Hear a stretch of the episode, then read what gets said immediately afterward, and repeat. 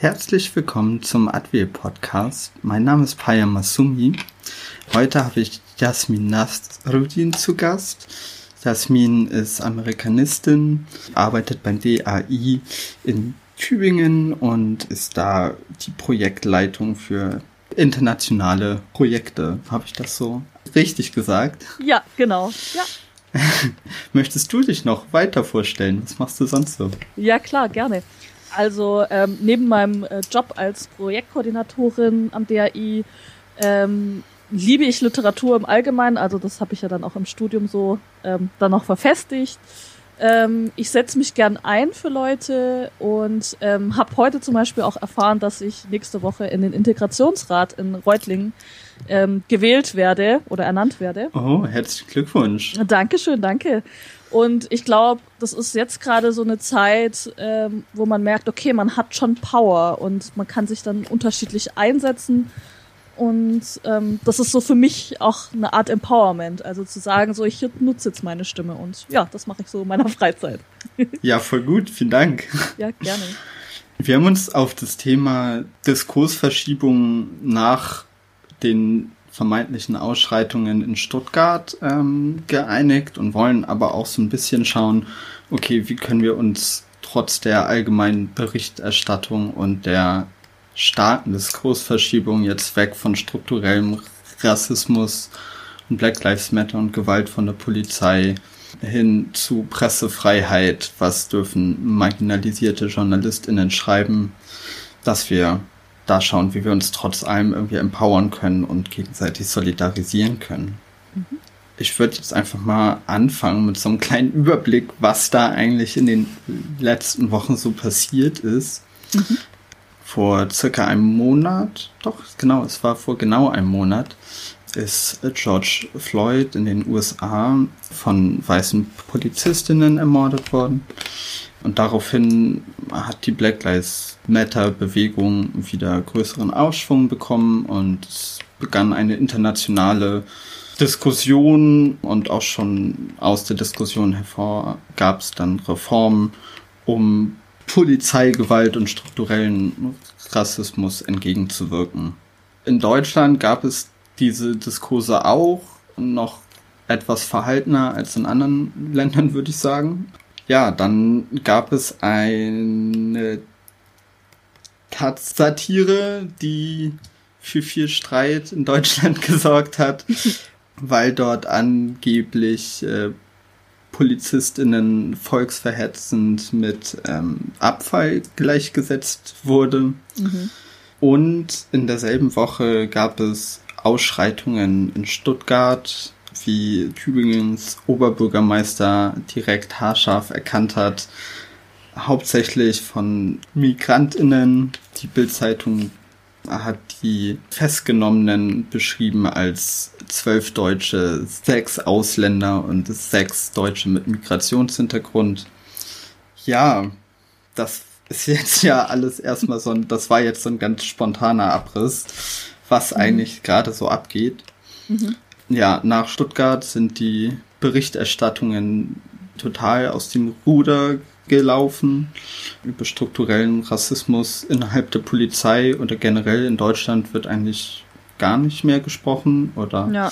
sehr wenig. Sobald es auf das Thema Rassismus bei der Polizei kommt, wird direkt abgewehrt und es wird ähm, stattdessen mit Gewalt von Migrantinnen auf Polizistinnen argumentiert. Mhm. Ja, und da wäre so meine Frage erstmal an dich. Wie ordnest du diese Ausschreitungen in Stuttgart? Wie ordnest du das ein? Mhm. Also als jemand, der früher, wo ich jünger, also noch ein bisschen jünger war, sehr oft eigentlich auch in Stuttgart unterwegs war, also diese typische Partyszene in Anführungsstrichen, kann irgendwie schon verstehen, warum die jungen Leute dann einfach wütend sind. Was in, in der Berichterstattung relativ wenig vorkommt, ist, dass, beziehungsweise nicht wirklich beschrieben wird, ist, dass die Geschehnisse in der Nähe des Bahnhofs begonnen haben. Also ja. Eckensee ist relativ nah zum Hauptbahnhof, aber auch zum äh, baden-württembergischen Landtag, was auch sehr interessant ist, äh, wenn man sich das mal anschaut. Und ähm, durch Corona natürlich ähm, die Partyszene komplett zum Erliegen gekommen ist. Ja. Wobei auch die Leute, die aus dieser Partyszene sind, DJs, Clubbesitzer auch sagen, das sind Leute, die würden gar nicht in unsere Clubs reinkommen, weil sie natürlich auch da Randale machen würden. Und das ist auch, also es ist ein Stereotyp, der da herrscht, dass bestimmte Menschen, die in Stuttgart und im Umkreis leben, nicht in diese Clubs kommen und dementsprechend sich in den öffentlichen Bereichen der Stadt, der Innenstadt vor allem ähm, aufhalten. Und das sind meistens junge Männer mit entweder mit Migrationsgeschichte oder halt eben so wie Boris Palmer auch gesagt hat, die seien dunkelhäutig ja. oder arabischstämmig aufgrund seiner ich weiß jetzt nicht, ob das sein, seine Erfahrungen sind, ich bezweifle es, aber ähm, das hat er so erkannt und das erkennen scheinbar viele darin. Und ich glaube, was vielen zu Stuttgart gar nicht so bewusst ist, dass es einen sehr großen Migrationsanteil gibt, also so über 40 Prozent, das ist schon viel für ja. eine Stadt mit 600.000 Einwohnern. Aber da passiert, also was da gerade passiert, ist eine komplette Diskursverschiebung und was mir halt auch aufgefallen ist, ist, wie das Instrument, Instru ich kann schon gar nicht mehr reden, instrumentalisiert wird. Und zwar ähm, hat zum Beispiel Innenminister äh, Thomas Strobel davon gesprochen, es sei ein widerwärtiger Mob.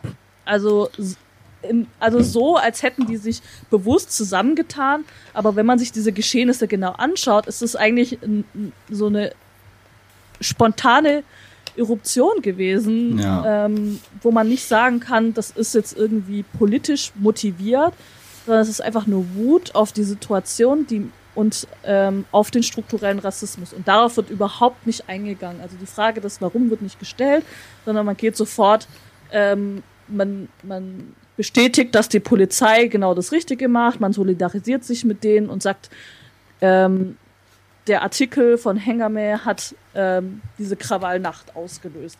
Wobei ich jetzt nicht glaube, dass irgendwie Taz-LeserInnen äh, plötzlich nach Stuttgart fahren und sagen so, hey, jetzt zerstören wir mal die Polizei an der Theo. Also das kann ich mir nicht vorstellen. Es wäre ja eigentlich auch mal spannend, Boris Palmer zu fragen, ob Taz-Feuilleton lesen und migrantisch am Hauptbahnhof in Stuttgart rumasseln zusammenpassen. Mhm.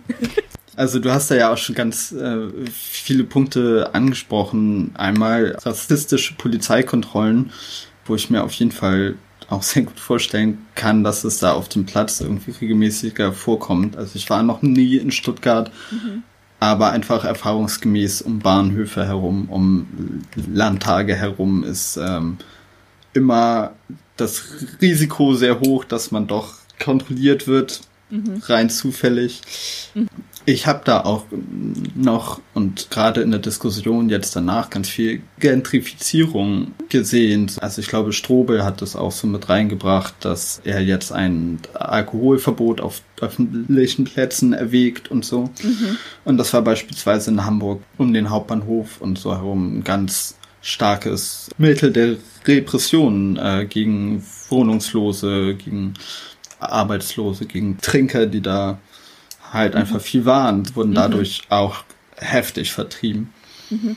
Was dabei interessant ist, ist, dass es diesen Alkoholverbot tatsächlich auch lange gab in Baden-Württemberg. Von 2010 bis 2017 gab es ein nächtliches Verkaufsverbot für ähm, alkoholische ja. Getränke, dass man also zwischen 22 Uhr und 5 Uhr morgens an Tankstellen oder Supermärkten keinen Alkohol mehr kaufen konnte. Und das hat dieselbe Regierung eigentlich vor zwei Jahren abgeschafft und jetzt wollen sie ah. es halt ah. wieder einführen, nur weil jetzt einmal diese Ausschreitungen gab oder diese Krawallnacht gab. Ist auch total interessant zu beobachten, weil das ein Mittel ist, der überhaupt nicht produktiv ist. Ähm, gerade wenn man sich jetzt Thema Jugendhäuser oder einfach chillen in, an bestimmten Plätzen, wird das ähm, einfach das Problem verlagern. Die suchen sich einfach einen anderen Ort. Einmal das und also gerade wenn es dann um so Jugend geht und ähm, auch migrantisierte Jugend ist da Alkohol auch wenig ein Problem. Also da gibt's ja auch ähm, allein von Studien und Statistiken ist der Alkoholkonsum seit Jahren rückläufig. Mhm. Und gerade wenn, wenn man da auch in muslimische Communities gucken will, wird gerade da auch eher selten Alkohol getrunken. Mhm. Das ist völlig absurd. Also ja, der Diskurs ist absurd. Was, was ich auch interessant fand, ähm, vielleicht hast du die Bilder auch gesehen, am Montag, als ähm, Strobel und Seehofer in Stuttgart diesen Kastenwagen begutachtet haben, also wirklich ja. diese Show veranstaltet haben, total bedrückt und ach ja, wir müssen jetzt unbedingt Solidarität zeigen. Ähm, ja, wie hast du das vielleicht eingeordnet? Das würde mich interessieren. Also ich habe die Bilder gesehen. Ich fand, also es war auf jeden Fall eine heftige Bildsprache, die da sehr symbolisch aufgeladen wurde, fand mhm. ich. Wodurch dann auch eine sehr bedrückende Stimmung irgendwie er ja. erstellt wurde. Das hat mich auch so ein bisschen an die Bilder nach G20 in Hamburg erinnert, als da dann durch die Straßen gegangen wurde von irgendwelchen Politikern, mhm. Die dann mit AnwohnerInnen gesprochen haben, sehr medienwirksam. Mhm. Was ich da dran total spannend fand, dass sich rausgestellt hat, dass der Polizeiwagen, der da begutachtet wurde, extra dafür hingefahren wurde. Also der mhm. war ja schon weg mhm. abtransportiert und der wurde jetzt extra für den Pressetermin ein, ein zweites Mal dahin gefahren. so, damit ja. es auch irgendwie hübsche Fotos gibt. Das, finde ich, ist dann doch nochmal irgendwie on top. Auf jeden Fall. So habe ich das auch gesehen. Also ich dachte so, okay, damit wollen sie echt ein Zeichen setzen. Also ja. Das war dann schon klar. Ja, ich finde es so krass, wie das irgendwie in anderen Ländern, also gerade diese Bildpolitik, die da jetzt ja gerade gefahren wird, wie das äh, zum Beispiel bei Trump immer sehr groß analysiert wird, welche Krawatte er trägt, wie seine Körperhaltung ist. Mhm. So, und in Deutschland fahren sie dann einen ausgebrannten Polizeiwagen hin für ein Foto. Also, mhm. ne, das ist ja ein, doch eine sehr große Dissonanz in der Kritik und dann aber dem eigenen Verhalten, was mich mhm. immer wieder erstaunt, wie das so, so groß möglich ist einfach. Mhm. Da hast auf jeden Fall recht, ja. Das ist, ja, man, man schaut gar nicht so auf sich selbst und reflektiert das eigene Verhalten, was hier so passiert, und guckt immer auf die anderen und sagt, okay, die machen das so, Trump macht das so, wir tun das nicht, wir tun zumindest so, als würden wir ja. tun äh, und nehmen auch gerade gar keine Kritik an. Also man merkt ja, sobald es irgendwie eine Kritik gibt und wenn sie auch nur satirisch ist, wird das einfach aufgebauscht und in einen Zusammenhang gebracht, der äh, total schief ist. Ja. Erinnerst du dich noch an das, diesen Angriff auf das ZDF-Team? Mhm. Auf, und danach hat äh, Horst Seehofer sehr medienwirksam angekündigt, dass JournalistInnen jetzt besser geschützt werden müssen sowohl juristisch als auch auf der Straße. Mhm. Und das ist einfach sechs Wochen her. Es ja. ist einfach sechs Wochen her. so. Mhm. Und jetzt, ähm, ja, absurd irgendwie. Ja, total. Vorhin hattest du so ein bisschen erzählt, wie das auch so in deiner Jugend in, in Stuttgart war. Also ich sag mhm. jetzt einfach mal so in deiner Jugend. Mhm. Warum glaubst du, ist es ausgerechnet jetzt in Stuttgart so hochgegangen? Weil mhm. an sich gab es ja auch ähm, ausreichend Anlässe, beispielsweise in Berlin direkt nach der Black Lives Matter Demo oder in Hamburg gab es dann ja auch Gewahrsamnahmen. Mhm.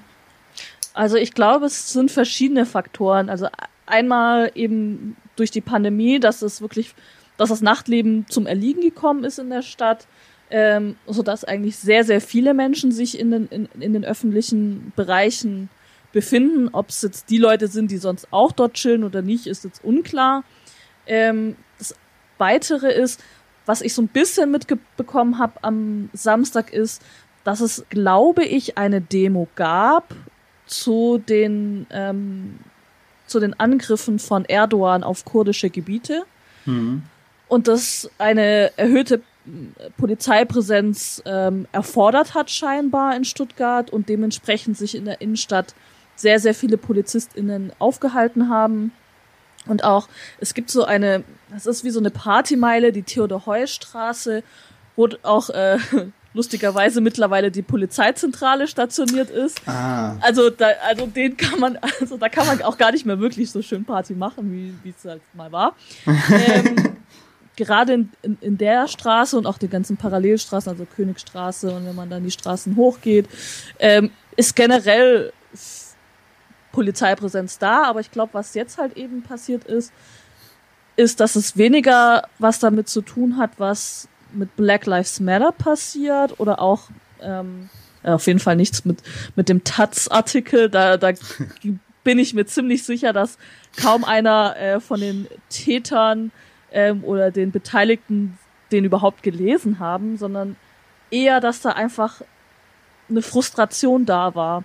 Also ich habe einige O-Töne gelesen ähm, von jungen Leuten, die beschrieben haben, was sie sonst so machen. Also die chillen meistens in der Gegend rum, treffen sich mit ihren Freundinnen und ähm, das ist auch völlig normal. Und ich glaube auch nicht, dass es eigentlich so was ungewöhnlich ist, Ungewöhnliches nee. ist, was da passiert ist, sondern eher, dass äh, die mediale Präsenz von ähm, den jungen Leuten selbst, die dann eben gefilmt haben, das geteilt haben, und einfach die Wut rauskam, wo sie sich gesagt haben, jetzt oder nie, einfach weil das Thema Polizeigewalt schon ein bisschen ähm, jetzt mehr Aufmerksamkeit bekommt, aber ich glaube, das ist einfach nur Frust und das Fass ist einfach zum Überlaufen gekommen. Ich, ich kann da jetzt nicht genau sagen, welcher Faktor da jetzt überwiegt, aber ähm, das alles zusammengefasst hat, glaube ich, das Fass wirklich zum Überlaufen gebracht. Die Migrantifa Stuttgart Beispiel, die haben auch dazu geschrieben, dass während der Drogenkontrolle, bevor es eskaliert ist, ähm, wurde da zum Beispiel auch noch ein äh, schwarzer Jugendlicher extra drangsaliert. Es gab mhm. wohl rassistische Beleidigungen gegen Umstehende. Mhm. Und ich kann mir jetzt auch vorstellen, dass so im Rahmen der äh, Diskurse um Black Lives Matter und um Rassismus viele jetzt gesehen haben, dass ja auch davon betroffen sind und mhm. Äh, so in diesen Diskurs gerade so reinkommen. Mhm. Und dass äh, irgendwie sich da eine Wut aufbaut. Also ich kann es irgendwie aus meiner Geschichte so erzählen. Ich habe relativ spät erst eigentlich so wirklich in Worte fassen können, was ich erlebe und daraus hat sich so eine unfassbare Wut irgendwie entwickelt. Mhm. Ähm, und ich kann mir vorstellen, dass das halt auch ein Faktor ist. Also gar nicht die, die Diskussion um Polizeigewalt alleine, sondern auch, okay, ich werde aber auch gesellschaftlich mhm. unterdrückt. Mhm. So. Also, dass das, das auch noch so mit reinspielt. Absolut, also das kann ich mir auch sehr gut vorstellen. Ähm, dass gerade diese strukturellen Rassismen, die sie tagtäglich erleben, können, glaube ich, viele noch gar nicht in Worte fassen und tragen ja. diese Wut in sich. Also es wird ja auch immer wieder gesagt, so ja, viele von ihnen betreiben ja auch Kampfsport, also das wird ja jetzt auch wurde jetzt auch immer wieder mal gesagt in, in dem Diskurs zu der Krawallnacht, was ja natürlich auch ein Weg ist, um die Wut rauszulassen und nicht irgendwie zu sagen, so hey, ich äh, schlag jetzt irgendwie andere fremde Leute oder halt eben die Polizei, sondern lass meine Wut an einem Boxsack raus ähm, und versucht so weiterzukommen. Ähm, was interessant auch ist, ist ähm, mit der Rauschgiftkontrolle, dass die Leute sich eben solidarisiert haben. Die haben gesagt so, hey, ähm, mir kann das auch passieren, mir ist es schon passiert, ich möchte das nicht, dass das weiter so geht. Also, und dass das halt eben der Auslöser war. dass die Leute gesagt haben, okay, ich ich sehe, was in den USA passiert. Ich sehe, wie sich die Menschen auch hier immer mehr solidarisieren untereinander, dass ja. da auch ein größeres Empowerment auch entsteht und das eher ähm, auch der Grund ist. Da würde ich eigentlich genauso mitgehen. Mhm. Gerade sozusagen der Kampf gegen den Kampf gegen Drogen sozusagen, der wird jetzt ja inzwischen auch einfach gesellschaftlich breiter geführt. Also, mhm. ne, jetzt äh, wird sich ja zum Beispiel äh, durch sämtliche Be Bevölkerungsschichten für eine Legalisierung von Cannabis zum Beispiel mhm. ähm, stark gemacht. Mhm. Wobei allerdings gerade Cannabis auch und Anzeigen wegen Cannabis durchaus auch ein krasses Mittel der Repression sind. Also zum Beispiel mhm. in Berlin im, im Görlitzer Park haben ProzessbeobachterInnen immer wieder äh, von Fällen berichtet, wo vermeintliche DealerInnen festgenommen wurden, mhm. ähm, die äh, schwarz waren und wo es dann Zeuge gegen oder Aussage gegen Aussage stand. Mhm. Dann wurde sich natürlich auf die Aussage von der P Polizei verlassen. Mhm. Ähm, und das ist ein ziemlich effektives Mittel, was da eingesetzt wird. Also auch, dass wenn jemand zwei, drei Gramm dabei hat, dass es dann eine hohe Geldstrafe gibt oder mhm. im schlimmsten Fall eine Abschiebung, wenn kein Aufenthaltstitel da ist und so. Mhm. Ist das in Stuttgart auch so eine Dynamik, die da stattfindet? Also ich kenne es jetzt so groß halt bloß aus Berlin und mhm. äh, Hamburg. Mhm. Ähm, mir persönlich ist es nicht so bekannt. Ich gehe aber davon aus, dass es ähnlich ist. Wahrscheinlich nicht so groß wie in Hamburg und Berlin, einfach mhm. ähm, weil es da nochmal anders läuft. Ich mir aber tatsächlich auch vorstellen kann, ähm, dass es ähnlich läuft. Also ich weiß von manchen Leuten, die da auch bewusst aufpassen, gerade die männlich gelesen werden, ja. sagen, ich versuche so clean wie möglich zu sein, unterwegs zu sein, nicht auffällig zu sein die aber trotzdem immer wieder in Kontrollen geraten und wenn es blöd läuft, haben sie auch was dabei ähm, und dementsprechend dann auch bestraft werden. Und das ist, das erinnert mich eigentlich eher auch daran, dass es ähnlich auch in den USA ist. Also, die, also alles, was in den USA passiert, passiert hier auch.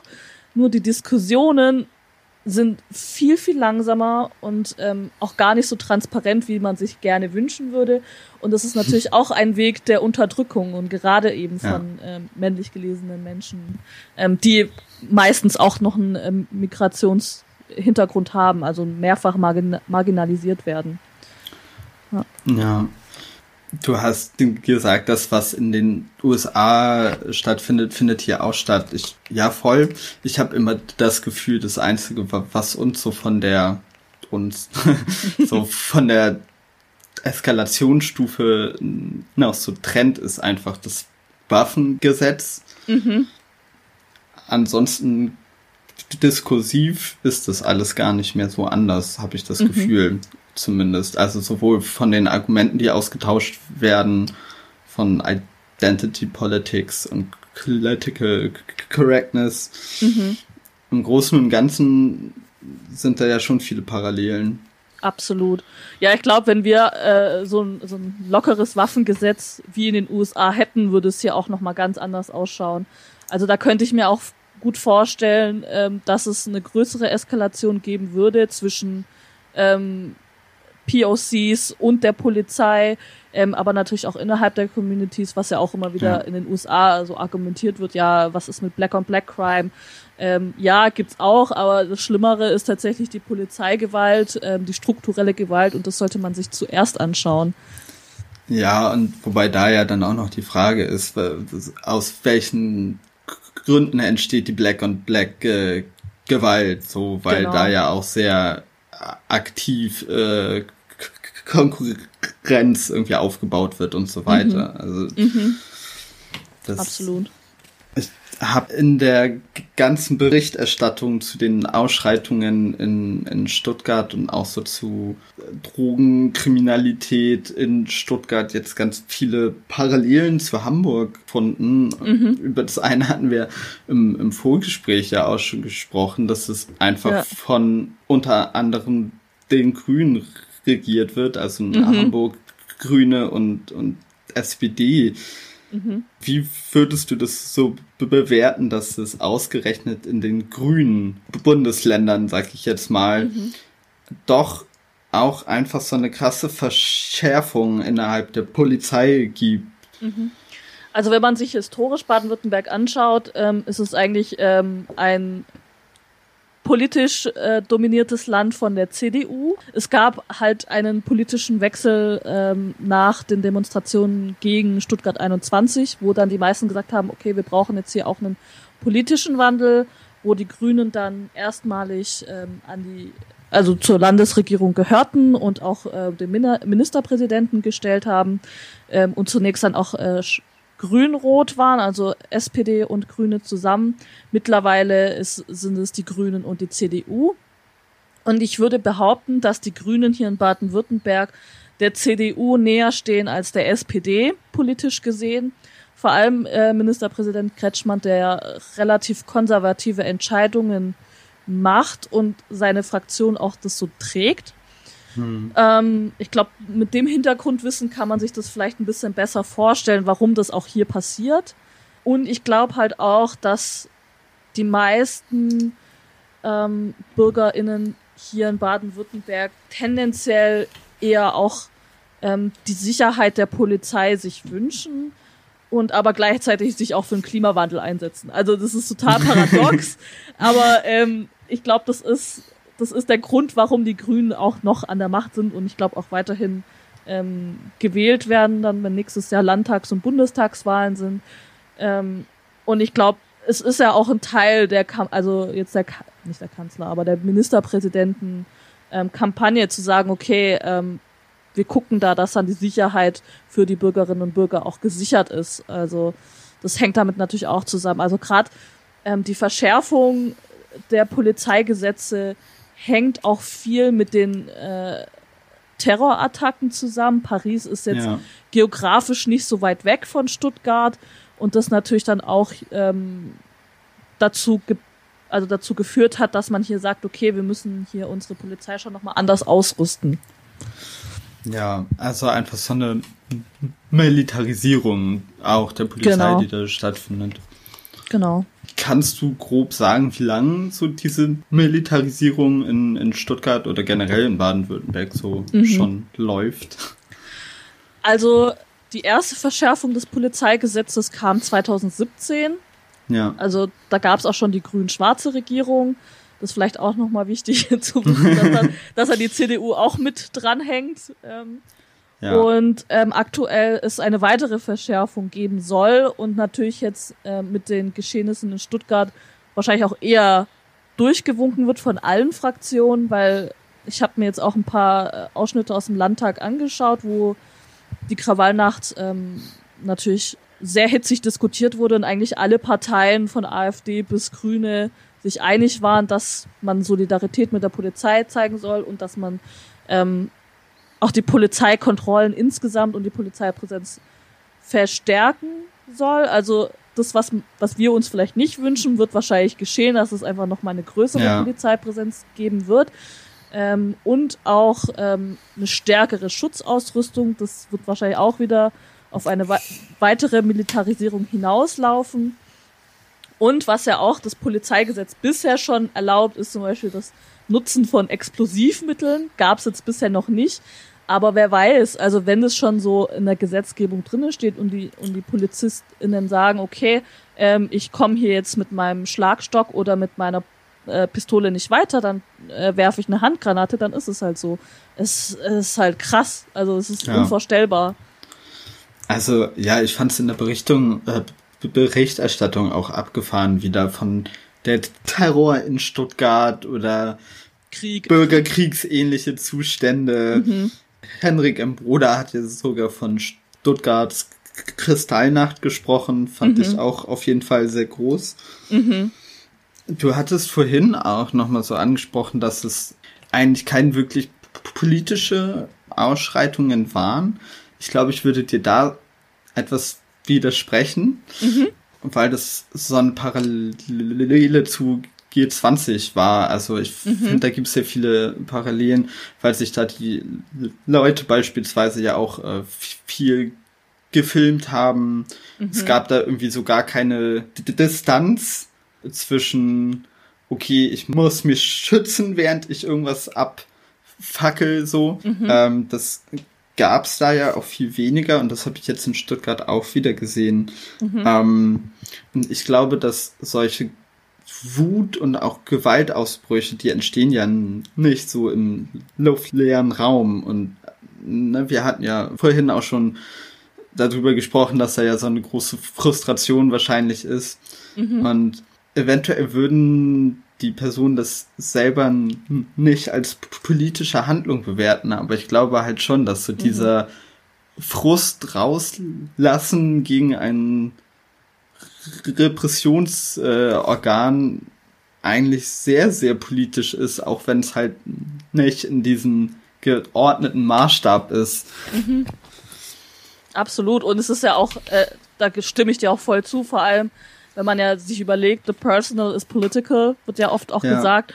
Und das trifft da halt auch genau zu. Die Leute haben vermutlich, das können wir auch nur vermuten, dass sie ähm, nicht das Vokabular haben und sagen, hey, das, das, was ich mache, ist eigentlich auch Politik, ist es ja auch. Ähm, ja.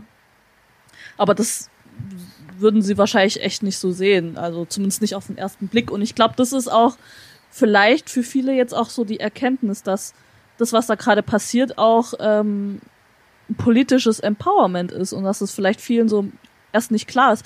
Weil bei Black Lives Matter, was man jetzt hier auch in Deutschland sieht, zum Beispiel mit den Silent-Demos, ist, dass die Leute, die das jetzt organisieren, plötzlich wach geworden sind, sehr viele junge Leute, die merken, okay, hey, ähm, ich habe politische Macht und ich muss sie nutzen ähm, und machen das halt eben durch Protestaktionen. Und das, man kann ja im Grunde die Krawallnacht auch als eine Protestaktion sehen. Ich würde auf jeden Fall behaupten, es ist eine Protestaktion.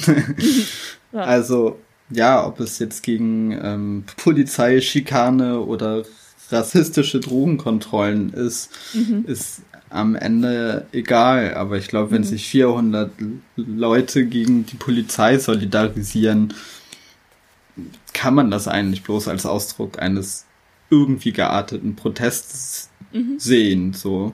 Mhm, absolut. Du hast eben äh, schon erzählt, dass so junge Leute gerade etwas aufwachen und anfangen, sich zu organisieren. Das ist mir mhm. jetzt auch so innerhalb dieses Diskurses und gerade so innerhalb der letzten zwei Wochen auch nochmal extrem aufgefallen, dass auch während dieses Backlashes oder der Diskursverschiebung haben sich immer wieder neue Gruppen zu Wort gemeldet und äh, irgendwie sich vernetzt, verbunden und sich ähm, zum Beispiel auch, also es gab ja auch diesen ähm, Unterstützerinnenbrief für Media Fahrer, mhm. ähm, so dass es da ja auch doch ein großes äh, Zusammenrücken gab. Mhm. Hm, ist dir das aufgefallen und glaubst du, dass auch der Backlash jetzt irgendwas Gutes haben kann, sag ich mhm. jetzt mal. Mhm.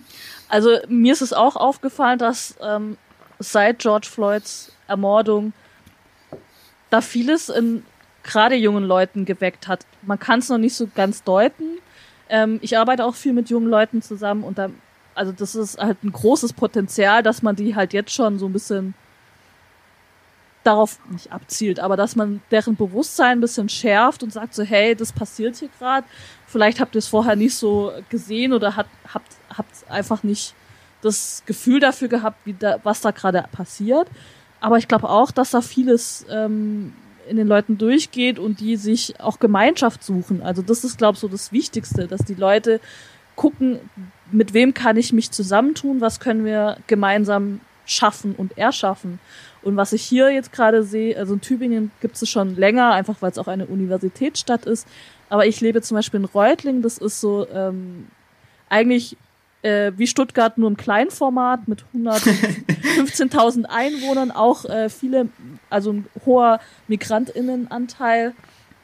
Und auch hier passiert was, wo man merkt, okay, die Leute setzen sich jetzt tatsächlich hin und wollen was machen und diese Vernetzung auch gerade durchs Internet ist halt super. Also nicht nur auf Twitter.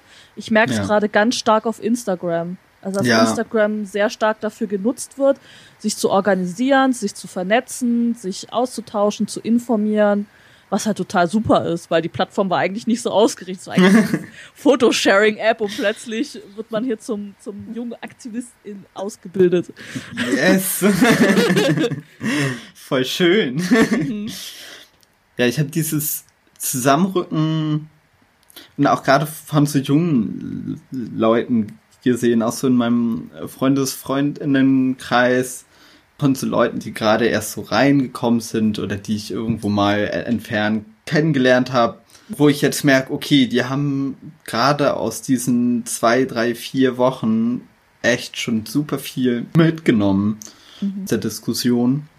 Mhm. Und da fällt mir auch immer noch so zu ein, dass ähm, junge Leute, also ne, ich bin jetzt 25, so, aber ähm, wenn ich jetzt mit 16, 17, 18-Jährigen rede, zum Beispiel über Diskriminierung oder so, mhm. die sind einfach so viel fitter.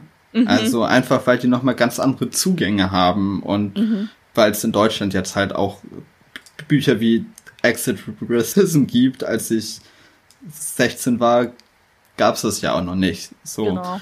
Mhm. Aber ich finde so abgefahren, an welchem Punkt die jetzt sozusagen anfangen mhm. mit der P Politisierung, mhm. wo ich sage, okay, ich habe da schon drei Jahre irgendwie gestruggelt so mhm. und mh, mm, was mir auch gerade, also weil du das ja auch gerade schon gesagt hast mit dem Unterstützerinneren ähm, Brief, dass auch also die Leute, die auf Twitter beziehungsweise die auch schon eine größere Reichweite haben durch ihren ja. Beruf oder weil sie in Anführungsstrichen Influencer sind, sich auch wesentlich besser vernetzen und organisieren. Das ist mir auch aufgefallen. Also da, da läuft auch noch mal etwas ab. Das gab es davor nicht und gerade also mit BPOCs passiert das gerade noch mehr und ich finde das eigentlich total schön zu beobachten. Also ich beteilige mich da auch gerne. ja, ich bin auch absoluter Fan davon. Also auch gerade weil diese Vernetzung auch stattfindet abseits des Rassismusdiskurses. Mhm. Also die Vernetzung findet halt auch statt. Also ich bin zum Beispiel in einer BIPOC-PodcasterInnen-Gruppe, mhm. wo es dann ziemlich wenig um Rassismus geht, aber mhm. wir da einfach solidarisch füreinander da sind und mhm. Ressourcen teilen und so. Mhm. Und das finde ich total schön und würde mir das auch einfach wünschen, dass das jetzt noch viel mehr entsteht. So. Mhm. Ja, das wünsche ich mir auch. Und ich glaube, ich glaube, der Diskurs beziehungsweise die Verschiebung und dass wir erkennen, dass es, dass es diese Verschiebung und Verlagerung gibt, ähm, können wir auch nutzen, um zu sagen, hey, das ist nicht gut, lenken wir wieder zurück, schauen, dass wir uns selber organisieren, vernetzen, empowern und sagen, hey, schau mal, ähm, wir wollen aber nicht, dass es so weitergeht und da müssen wir uns aber auch äh, zusammentun. Ich glaube, das ist so ganz wichtig. Also so alleine schafft man es nicht weit. Es ist leider so, es ist total schade. Ja. Ähm, aber ich glaube, man kann sehr viel Kraft äh, daraus ziehen, wenn man sich zusammentut und sagt so, hey, ähm, wir haben da keinen Bock mehr drauf. Aber gleichzeitig auch das, was du gerade gesagt hast, dass man sich nicht nur auf diesen Rassismusdiskurs beschränkt, sondern natürlich auch andere Bereiche des Lebens mit einbezieht, ob das Hobbys sind, äh, der Beruf selber ähm, oder sonstige Interessen, die man verfolgt, dass man sich da empowert und sich einfach äh, gut aufstellt. Ich glaube, das ist schon auch wichtig. Ja, voll. Du hattest es eben auch schon angesprochen, dass man sich so organisieren muss. Ich bin auch immer für eine migrantische Selbstorganisierung mhm. und will dazu hiermit auch nochmal groß aufrufen. Mhm. ähm, in ganz vielen Städten gibt's äh, oder haben sich jetzt gerade Migrantifa-Gruppen neu gegründet. Es gibt mhm. äh, die Initiative Schwarze Deutscher, äh, wo man sich gut ähm, engagieren kann. Es gibt in zumindest Großstädten auch viele Vereine, Kulturvereine, Gedenkvereine, wo man immer gut mit rein kann und ja, wenn man die auch einfach bloß supporten will, alle brauchen im Moment Geld. Oh ja. Das ist mhm. auch ein großer Aufruf an die weißen Allies in diesem Moment. Mhm. Spendet Geld, vor allem an schwarze Initiativen. Mhm. Das ist im Moment sehr nötig. Wir sind alle mhm. überlastet. oh ja. Oh ja. Ja, aber ich, ich stimme dir da voll zu. Und ich glaube, was jetzt auch gerade passiert, ist, dass sich ähm, migrantische Bündnisse auch in kleineren Städten ähm, ja. jetzt etablieren langsam. Also es ist auch nicht einfach, vor allem wenn es keinen großen Migrationsanteil gibt. Aber zum Beispiel jetzt hier auch in Reutling gibt es eine Organisation. Ich bin mir nicht sicher, ob sie migrantisch organisiert ist, aber sie machen viel zu migrantischen Themen. Ähm, nennt sich Rosa mhm. und machen super Arbeit, ähm, was ich so bisher gesehen habe. Und ja, das ist halt total schön zu sehen, dass da jetzt auch gerade Migrantifa äh, sich aufstellt und ähm, sich Ortsgruppen bilden. Weil ich glaube, auch das ist ganz wichtig. Ich glaube, weil Antifa schon noch sehr, sehr weiß. Und ich glaube, ja. gerade jetzt müssen wir uns da auch solidarisieren und nicht sagen, okay, es sind jetzt nur die Schwarzen. Klar, es gibt schwarze Initiativen und klar, es gibt auch zum Beispiel asiatische Initiativen, ähm, türkische Initiativen, die sind alle absolut wichtig, gerade für ihre Communities. Aber diese, diese äh, Solidarisierung, die dann mit übergreifenden Organisationen stattfinden, sind auch super wichtig. Ja, voll. Mhm. Ja, für mich heißt Migrantifa halt auch nochmal irgendwie was anderes, als wenn ich mich jetzt zum Beispiel in einem Kulturverein mhm. engagiere. Also da spielt auf jeden Fall auch so diese, ja, antifaschistische Perspektive so mit rein. Das, mhm. ich weiß gar nicht, was ich jetzt so in meinem Podcast so dazu sagen darf, was da jetzt irgendwie juristisch nice ist. äh, ähm, ja, aber dass äh, da auf jeden Fall auch ähm, Selbstschutz äh, organisiert mhm. wird, dass Schutz für Veranstaltungen organisiert wird. Mhm. Ja, äh, das spielt für mich dann eine große Rolle und ich glaube, das wurde in den letzten Jahren von zumindest People of Color, da weiß ich das, ziemlich außer Acht gelassen, mhm. was uns jetzt gerade auch ziemlich auf die Füße fällt. Mhm. Muss man ja einfach sagen. Mhm. Absolut. Ja, da stimme ich dir voll zu. Und ich glaube, ich glaube, jetzt werden die Strukturen gerade ähm, dafür aufgebaut. Also man sieht's ja auch. Ähm, und ich hoffe, ja. dass es auch so weitergeht und dass es nicht irgendwie wieder schnell abflaut. Aber ich glaube, jetzt gerade ist irgendwie so ein Moment, so ein historischer Moment, äh, was halt total schade ist, dass es irgendwie an dem Mord eines Menschen zusammenhängt. Ja. Aber ich glaube, es da passiert echt was, das uns nachhaltig prägen wird. Wie lange es anhält, keine Ahnung. Aber äh, für die nächsten Monate und wahrscheinlich auch Jahre wird es schon noch da bleiben und Thema sein. Zumindest werden wir es, werden wir dafür sorgen. Das glaube ich auch, ja. Was glaubst du denn, wie wir den Diskurs wieder dahin kriegen können? Puh, das ist, ja, das Problem ist halt, dass halt sehr, sehr viele Menschen, also nicht nur in der Politik, sondern auch die Medien und davon beeinflusst werden, wie BürgerInnen ähm, auf diese Situation, also ob es jetzt eben ähm, Hengames äh, Satireartikel ist oder halt eben die Krawallnacht in Stuttgart einsortieren, die stimmen dem Ganzen ja auch zu. Also was ich viel gerade lese, ja. ist halt, ja, das stimmt, wir solidarisieren uns mit der Polizei, das geht gar nicht. Die meisten gar nicht diese Frage stellen, so warum machen die das überhaupt? Und ähm, das erstmal hinzukriegen, ich glaube, da muss schon viel passieren. Also es gibt, man merkt ja auch, dass äh, weder Seehofer noch die anderen einlenken. Seehofer sagt ja jetzt, ähm, er sieht von einer Anzeige ab, ähm, aber ist immer noch sehr, also er steht dazu, was er gesagt hat. Ja. Was du aber auch schon gesagt hast, vor sechs Wochen hat er noch was ganz anderes gesagt. Also ich glaube, der Schutz wird dann nur äh, JournalistInnen geboten, die halt eben nicht marginalisiert werden. Solange das nicht für alle gilt, da kommen wir nicht weiter. Und ich bin mir nicht sicher, was dazu führen kann, diesen Diskurs wieder komplett zu verschieben. Außer vielleicht, wenn Merkel mal Stellung bezieht. Das hat sie ja bisher auch noch nicht gemacht. Ja. Ich glaube, wenn sie was sagen würde, und ich glaube, sie ist da schon auch direkter als alle anderen, könnte das zu einem Umschwung führen, aber halt auch nicht so sehr. Und mhm. ja. Also ich bin da leider ein bisschen pessimistisch, dass, dass es sehr, sehr schwer wird, äh, den Diskurs wieder in die richtige Lage ähm, zu verschieben. Wie siehst du es denn? Hm, ich glaube, ich würde mir von der Berichterstattung wünschen, dass einfach auf einem bestimmten Common Ground berichtet wird. Also dass mhm. zum Beispiel nicht immer wieder diskutiert wird, gibt es Rassismus in Deutschland? So wie lange mhm. wollen wir das noch diskutieren? Mhm. Das ist jetzt einfach mal Common Ground. Wissenschaftlich wissen das alle, die sich irgendwie damit mal auseinandergesetzt haben, mindestens seit den 80ern. Mhm. So, wer das immer noch nicht wissen will, so Brudi, schlag einmal eine Zeitung auf, dann weißt du das auch und dann ist gut mhm. so. Mhm. Und dass wir da nicht immer wieder von vorne anfangen, sondern einfach mal einen Diskurs auch weiterführen können. Mhm. Ja? Also ich habe das tatsächlich in einer etwas kleineren Gruppe ausprobiert. Das sind wir ungefähr 30 bis 40 Leute und da mhm. ich habe das Gefühl, das ist so mein kleines Deutschland-Testlabor. So. cool. ähm, Sowas brauche ich auch. da habe ich irgendwann gesagt, okay, ich diskutiere über bestimmte Sachen jetzt einfach gar nicht mehr. Ihr könnt da mhm. gerne weiter diskutieren, ist mir egal, ich mach's nicht mehr.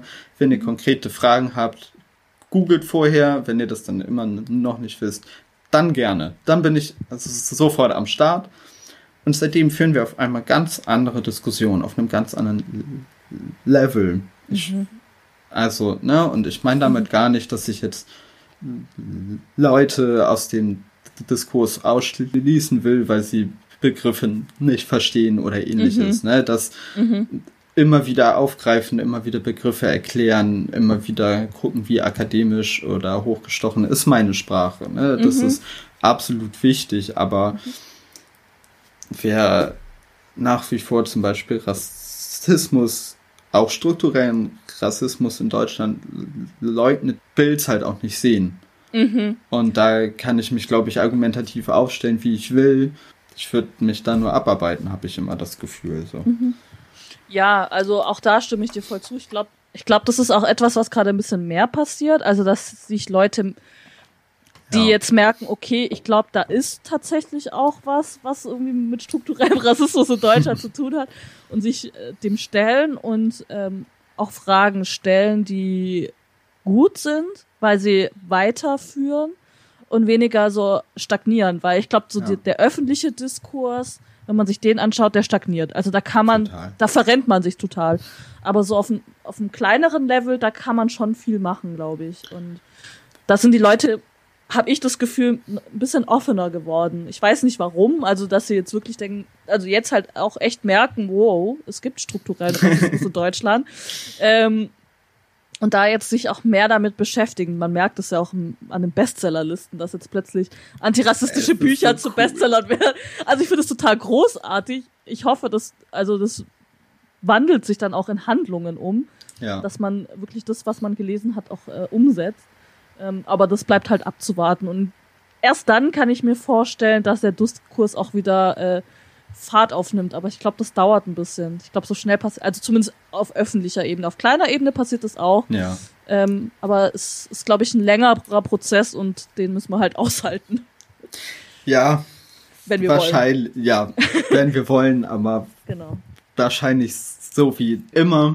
Aber mm. ich habe da inzwischen so James Baldwin im, im Ohr, der hat doch, mm. ich glaube, 83 oder so dieses großartige Interview gegeben, wo er dann auch gesagt wird, so ja, aber sie müssen ja auch irgendwie verstehen, dass das für die Weißen jetzt was Neues ist, die brauchen ja Zeit, um das zu lernen, wo er dann antwortet, ja, ihr nehmt meine Zeit und ihr habt die Zeit von meinem Vater genommen, ihr habt die Zeit von meinem Bruder genommen und ihr nehmt die Zeit von meiner Mutter und das macht ihr seit 400 Jahren. Wie viel Zeit wollt ihr denn noch?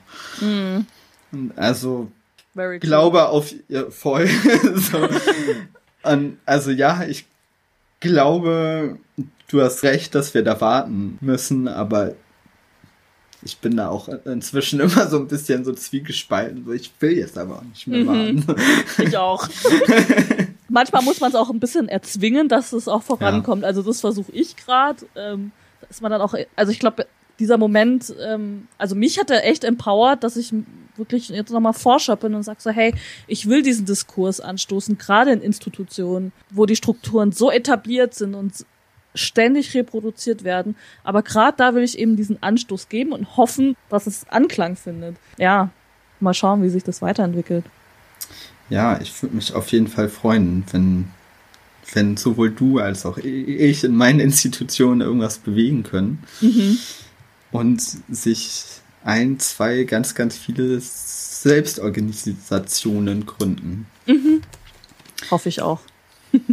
ja, dann äh, würde ich mich erstmal bei dir bedanken. Vielen ja. Dank. Es hat mir sehr viel Spaß gemacht mit dir. Mir, mir auch total. Danke für die Einladung. Das war eine weitere Folge vom Advil Podcast. Jasmin Nasruddin findet ihr auch auf Twitter unter Free the Jazz. Alle Profile verlinke ich aber auch nochmal in die Infobox. Mich findet ihr auch auf Twitter unter payam-advil, auf Instagram unter advil.de oder ihr könnt mir auch eine Mail schreiben an kontakt.advil, wo ihr Kritik und Feedback mit reinschmeißt. Ich würde mich sehr freuen, von euch zu hören. Tschüss.